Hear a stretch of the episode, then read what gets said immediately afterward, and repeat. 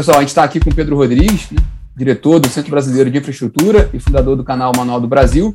Ele vai nos ajudar um pouquinho a, a entender os efeitos dessa, dessa crise aberta aí com, a, com o ataque da Rússia à Ucrânia, tanto para o mercado de petróleo como para o mercado de gás natural também. Né? A Europa é um importante importador de gás natural da Rússia e a Rússia é uma das maiores produtoras de petróleo e gás.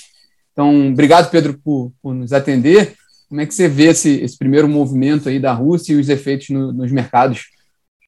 Obrigado, Polito. Um prazer falar com vocês aqui da Megawatt.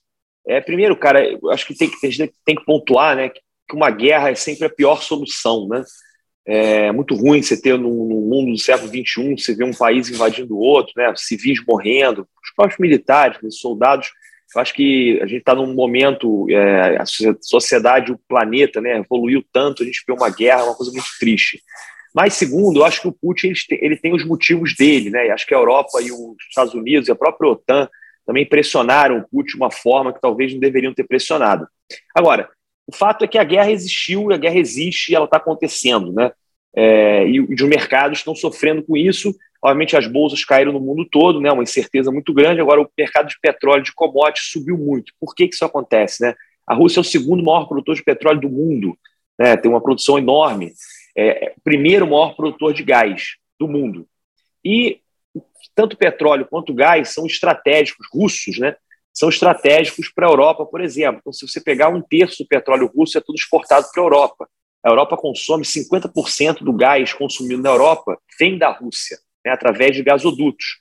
Né? Então, a Rússia tem uma influência muito grande e eu acho que o Putin conseguiu dar nessa coisa, nessa guerra, um checkmate na Europa com relação à influência que ele tem no mercado de energia né, e na geopolítica em cima dos europeus. Então, hoje você ouve o Biden falar de sanções, a própria Europa falar de sanções em cima da Rússia. Eu acho que essas sanções não vão adiantar absolutamente nada, porque elas não podem. A Europa basicamente não pode simplesmente falar assim: olha, Rússia, eu quero te dar uma sanção, não vou mais comprar o seu gás. É impossível. Se isso acontecer, o alemão vai congelar ou vai ficar sem energia e a Europa inteira vai morrer de frio. Então, isso não é possível. Então, nesse checkmate, o Putin conseguiu colocar a Europa o Ocidente numa situação tal que é muito difícil, eu acho, o Ocidente conseguir é, é, se livrar, é, virar essa mesa né, nessa guerra e se livrar, de certa forma, dessa influência russa que existe hoje. Entendi. E, e, e, Pedro, tem a questão do. A gente está no hemisfério, no inverno ainda no hemisfério norte, então o consumo de gás ainda é muito relevante para a calefação, né? Tinha a questão do, do, do gasoduto Nord Stream 2, né? Da, que liga, que liga, que li, ele está pronto, só não está autorizado, né? Se você puder atualizar esse ponto, né? E como é que Isso. fica essa história? Que ele ligaria diretamente à Rússia e à Alemanha, né? Mas como é que fica agora esse projeto, né? No meio dessa confusão. Olha, é importante a gente falar, Polito, que a Rússia ela não é grande produtora de GNL, né? Ela é produtora de gás natural. Dizer, o gás natural russo ele escoa via gasodutos. Então ele tem o Nord Stream 1, que já leva, que é responsável por 40% do consumo alemão, tem outros gasodutos responsáveis por 50% do consumo europeu. Ele tem um gasoduto de 800 quilômetros para a China, que transporta 100 milhões de metros cúbicos dia. Isso é a produção brasileira. Né? Então, o, russo ele tem condição, via gasodutos, de escoar esse gás de uma forma é, é, é muito grande. Né? Então, eu acho que, é como eu coloquei, é difícil para a Europa se, assim, se ver livre né, é, dessa influência russa quando a gente fala do mercado de energia. Então, é óbvio, o inverno está acabando, mas independente do inverno acabar, a, a, Europa precisa do gás russo, né? senão as pessoas vão ficar sem energia elétrica, ou a energia vai subir a ponto das pessoas não conseguirem pagar. Porque você está falando que um, um, player consegue abastecer 50% desse mercado, é muito alto. Então, eu acho que ele conseguiu, mais uma vez, dar um checkmate aí, que é difícil virar essa mesa. Entendi, Pedro. Pois é, porque uma alternativa ao gás, o gás deles, o, gás, o GNL também, a gente já vê preços subindo rapidamente por causa dessa, dessa crise, né? É, qual, qual seria o impacto se essa crise se prolongar muito por muito tempo, né? Esse, essa guerra se prolongar muito, assim, a ideia, a, a, a, possibilidade é ver preços elevados por muito tempo, um efeito grande na economia global? É, exatamente, como você colocou, quer dizer, a outra opção é o GNL. Agora, é, terminais não são feitos do dia para a noite, né? É, é, navios de regasificação não podem ser colocados do dia para a noite. Então, existe um gap muito grande.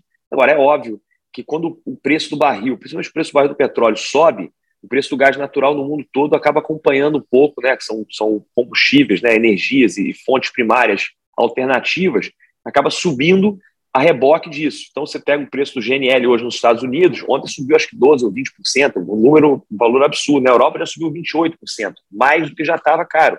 Então, é óbvio que você começa a ver um rearranjo no mercado global de commodities, e o gás natural não é uma commodity, mas é quase, você começa a ver os preços subirem como um todo. Agora, o petróleo é a mesma coisa. Né? A Rússia é o segundo maior produtor. Então, quando você vê uma guerra, uma incerteza, o mercado de petróleo tem uma volatilidade altíssima e ele funciona essa volatilidade em razão de fatores endógenos à indústria, né, que era o que a gente estava vendo na pandemia, quer dizer, a pandemia desequilibrou a oferta e a demanda de óleo, e fatores exógenos à indústria, que é o que a gente está vendo agora. Dizer, uma guerra é um fator exógeno na indústria do petróleo, o petróleo não tem nada a ver com isso, mas esse fator, esse fator exógeno mexe no preço, é o que a gente está vendo hoje, quer dizer, petróleo batendo mais de 100 dólares, está oscilando em 99, 102, e fica nessa oscilação, e isso afeta o mundo inteiro, né? Inflação mundial na veia, combustíveis mais caros, produtos mais caros. Então, o petróleo ainda, o que a gente achava né, que era uma transição energética acelerada, a Europa achou que com a energia solar e energia eólica ia conseguir se livrar dos combustíveis fósseis. A gente está vendo que é o contrário. Né? A transição energética deu mais poder ainda para esses autocratas e países como a Rússia, a Arábia Saudita, que ainda dominam a produção de petróleo que é necessária ainda, queiram os ambientalistas ou não, para o mundo e para as sociedades globais. Entendi. Pedro, é, trazendo essa discussão para o Brasil, é, você mencionou muito bem, né? O, o, petróleo ontem, né? Depois, logo no anúncio do, do, do, ataque russo, chegou a passar, chegou a bater os 105 dólares, né? O, o, o barril. É, ontem, na, na, na, nessa semana, o, diretor da Petrobras, o, o, o Cláudio Mastella, mencionou que, que o preço do GNL né, é, subindo muito, né, importação de, e a Petrobras importa GNL também. Enfim, qual, qual o efeito dessa, dessa crise para o mercado brasileiro? E aí, quando a gente fala muito da questão dos preços de combustíveis no Brasil, né, influenciado pelo Brent, pelo dólar, o dólar tinha dado uma. estava caindo um pouquinho, né, ajudando, mas agora com, esse, com, essa, com essa crise teve um repique. Né? O que a gente pode esperar da crise para o Brasil e para o preço dos combustíveis? Olha, primeiro é importante colocar, Polito, que essa crise e o preço do combustível está sendo afetado no mundo todo.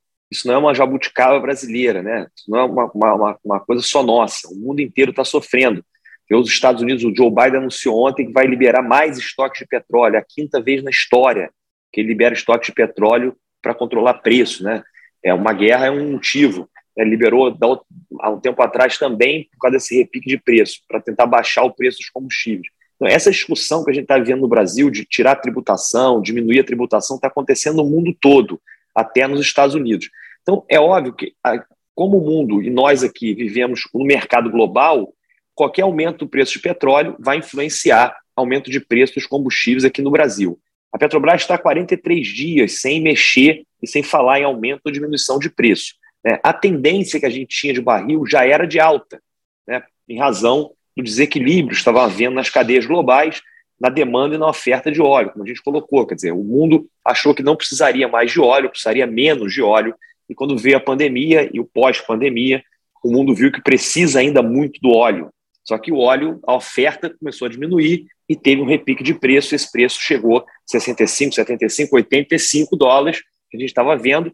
E agora, com a guerra, uma incerteza maior ainda, chegou a cento, a mais de 100, quer dizer, e eu acho que vai andar para mais de 100. O fato é que a Petrobras vai ter que aumentar o preço aqui no Brasil, apesar do câmbio ter arrefecido, né, o câmbio ter ficado mais barato, o real frente ao dólar, né, o dólar se desvalorizou, o real se valorizou, a gente viu o câmbio aí a menos de cinco reais essa semana, né, 4,99, 5 e pouco, que era, que era raríssimo, a gente não viu isso há muito tempo, mas, apesar disso, eu acho que o barril vai andar ainda, dependendo da, da, continuidade de quanto essa guerra vai durar. Eu acho que o barril pode andar acima dos 100 dólares um tempo, e aí, obviamente, a Petrobras vai ter que aumentar os preços. E vamos ver o que o governo brasileiro vai fazer aqui no Brasil, como outros governos do mundo estão fazendo, né, com relação à política pública, porque o brasileiro não consegue pagar 150 reais no botijão de gás, 8 reais no litro da gasolina, né, 6 e tal, ou 7 reais no litro do diesel. É caríssimo. O brasileiro não consegue. Como o mundo inteiro não consegue, isso é importante colocar. Então vamos ver que tipo de política pública né, vai ser feita, que não pode ser feita via Petrobras, via controle de preços, isso aí a gente já viu que dá errado.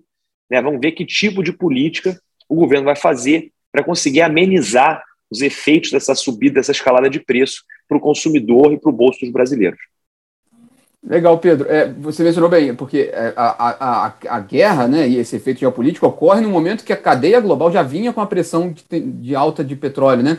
E esse, isso tudo acontece também, quando a gente fala de combustíveis, enquanto está sendo discutido lá a PEC dos combustíveis, a PEC não, as propostas, os projetos de lei no Congresso, né? Queria te agradecer e um último comentário, assim, desse panorama todo aqui, é, se você tem mais um comentário extra, né, inclusive essa expectativa com relação a essa, essa, essa votação no Congresso, né? Pode ser um caminho para não ser mais esse, esse modelo que você mencionou anterior de controle de preços, né? Obrigado. Olha, Polito, é um prazer. É, eu queria falar a última coisa com relação ao controle de preço, é o seguinte, controlar preço no livre mercado é impossível, né? E qualquer tipo de tabelamento, congelamento, isso é sempre muito ruim.